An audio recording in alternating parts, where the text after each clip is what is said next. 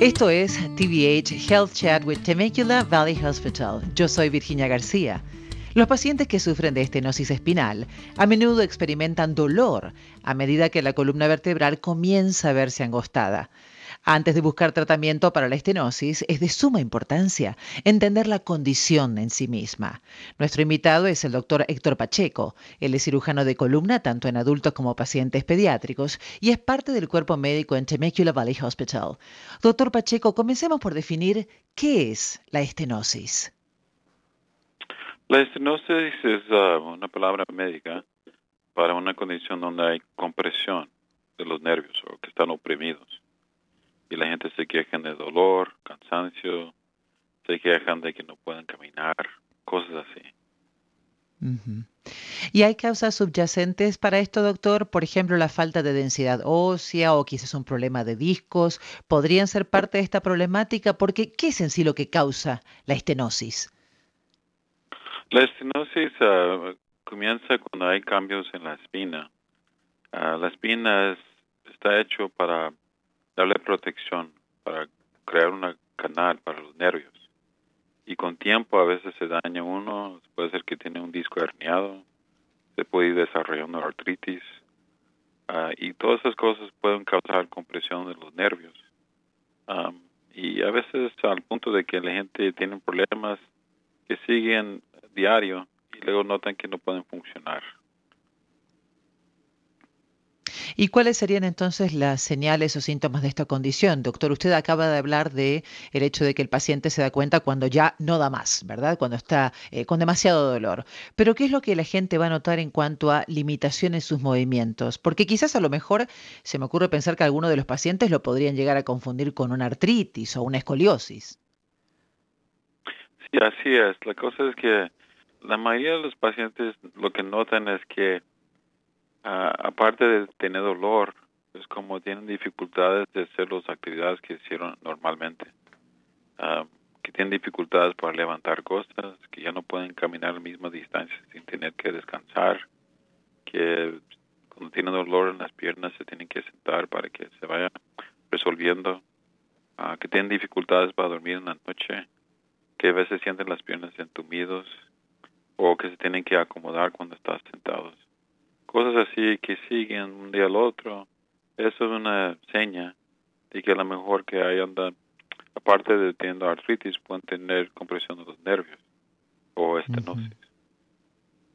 ¿Y esta condición va de la mano con el dolor de ciática, doctor? Porque ya ve que algunos pacientes que saben o que han oído del dolor de ciática se imaginan un dolor tremendo bajando a lo largo de la pierna, ¿cierto? ¿Esto va necesariamente de la mano una con la otra?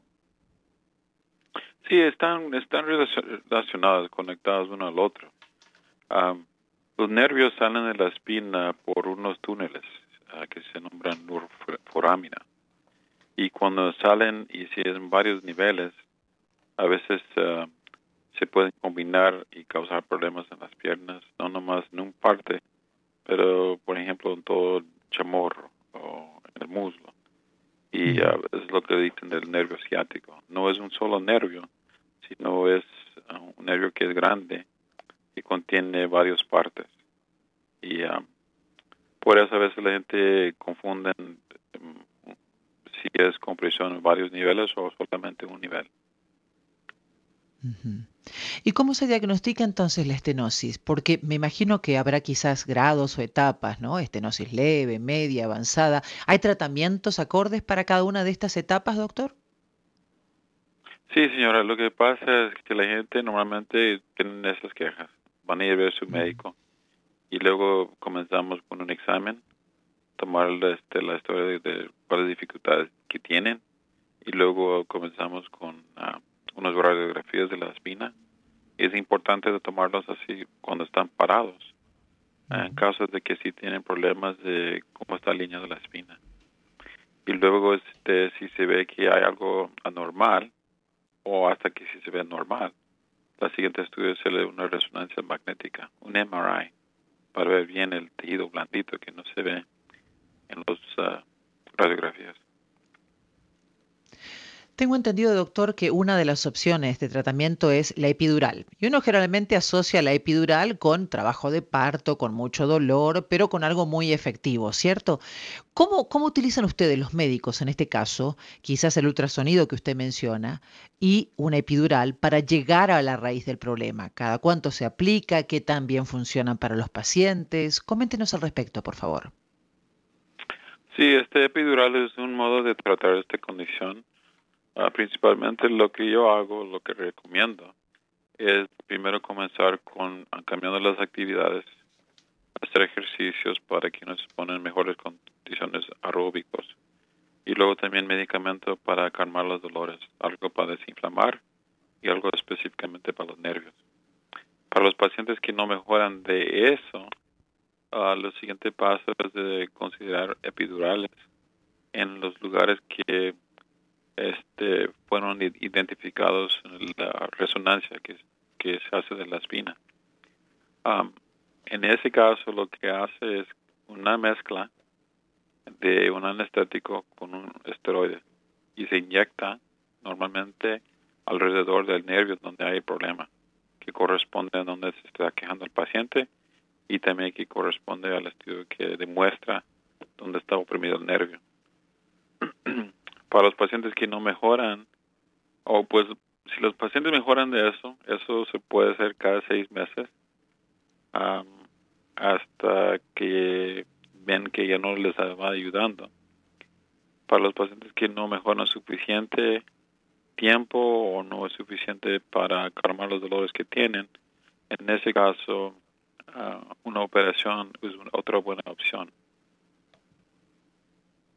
¿Cuándo recomienda entonces la opción de la cirugía, doctor? Si el ejercicio, el medicamento, el epidural no funcionó, eh, ¿cuál es el momento en que usted se sienta con el paciente y le dice, bueno, tendríamos que considerar para tu caso la cirugía? ¿Y cómo se lleva a cabo la cirugía? Sí, la cosa es que la decisión de operarse, más de nada, es ah, la decisión de un paciente. Eso es cuando ellos notan que no pueden funcionar en la manera que desean.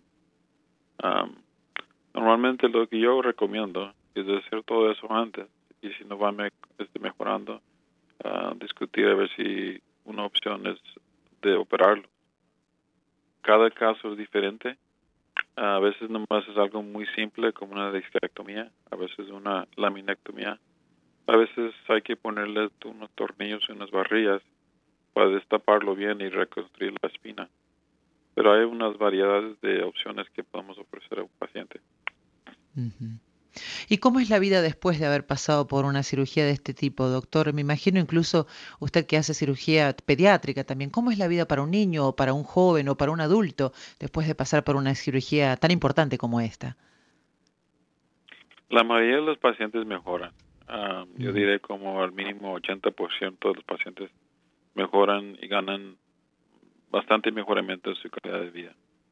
Y los demás eh, a veces es más lento la recuperación, pero sí, de lo que yo he visto los pacientes, casi todos están contentos de que habían decidido operarse. Y mucho de eso es porque ya saben que hicieron todo lo que pudieron hacer antes de operarse y que la operación fue una opción que siempre era algo que pudieron hacer, pero finalmente era necesario. Es decir, que se agotaron todos los recursos hasta llegar a esta esa instancia de decisión de una cirugía. Doctor, ¿la estenosis es crónica? Es decir, ¿puede regresar o está relacionada con el envejecimiento o aunque sea un paciente joven puede tener eh, un, proceso de regresión? Sí, todo eso va desarrollando con los años. Aquí uno, los más años que vive uno, hay cambios que va uh, pasando. El, este, la estenosis es una de esas cosas que puede ir desarrollando más. En la gente joven, lo que se nota más de nada es que los problemas de, que ellos tienen son a un disco que está herniado. Y la presentación es el mismo, pero la diferencia es que normalmente no tienen artritis es algún disco que anda causando compresión a un nervio. De repente por ejercicio deportivo extremo, ¿puede ser? Sí, muchas veces así es. en la gente joven. ya que tiene sus años, es menos, es más, los problemas agudos son más ah, a problemas que vienen de condiciones crónicas.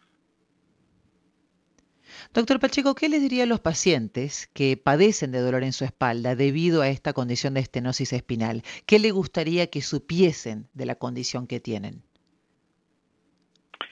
La primera es de darle esperanza de que sí tienen opciones y que es un problema común y que hay diferentes opciones para tratar esta condición. Lo bueno es que la mayoría de los pacientes no necesitan operarse. Ahora, para saber eso es importante que se vayan a ir a ver un médico, ver un especialista que conoce bien estos desórdenes de la espina para discutir bien las opciones. Y luego con eso, si llegan al punto de que se van a operar, están bien informados de qué son las opciones, cuáles operaciones se pueden hacer y luego ver si es algo que quieren escoger. Cuéntenos un poco de su equipo de trabajo, doctor. ¿Por qué deberían considerar Temecula Valley Hospital para su cuidado y el tratamiento? Sí, este, lo que yo veo es que aquí en esta comunidad hay mucha gente que tiene diferentes problemas y uh, que necesitan tratamiento especializado. Y no hay tantos especialistas que hacen esto aquí. Um, eso fue mi interés de venir aquí a Temecula yo tengo una manera de tratar a los pacientes en una forma que ellos pueden tener bien. Eso es muy importante para que van mejorando ellos. y el hospital está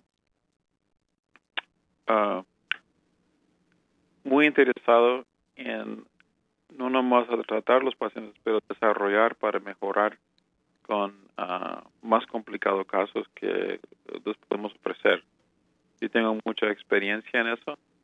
Ah, eso me da mucho gusto que hay un hospital que también tiene, uh, que está comprometido a ver uh, cómo podemos ayudar una, a la gente de la comunidad. Y siempre ese es una buena este, entendimiento del paciente, el hospital y el doctor. Muy bien. Muchísimas gracias por su tiempo, doctor Pacheco. Usted nos ha brindado realmente información muy valiosa. Usted está escuchando TVH Health Chat with Temecula Valley Hospital en español. Para más información, por favor visite www.temeculaValleyHospital.com una vez más, www.temeculaValleyHospital.com. Los doctores allí son practicantes independientes, es decir, que no son empleados ni agentes pagos del hospital Temecula Valley Hospital. Por esta razón, el hospital no será responsable de las acciones o tratamientos provistos por los doctores que allí se desempeñan. Como con todo procedimiento quirúrgico, hay riesgos. Hable con su médico sobre dichos riesgos para entender si esta opción es válida o no para usted. Soy Virginia García. Gracias por escucharnos.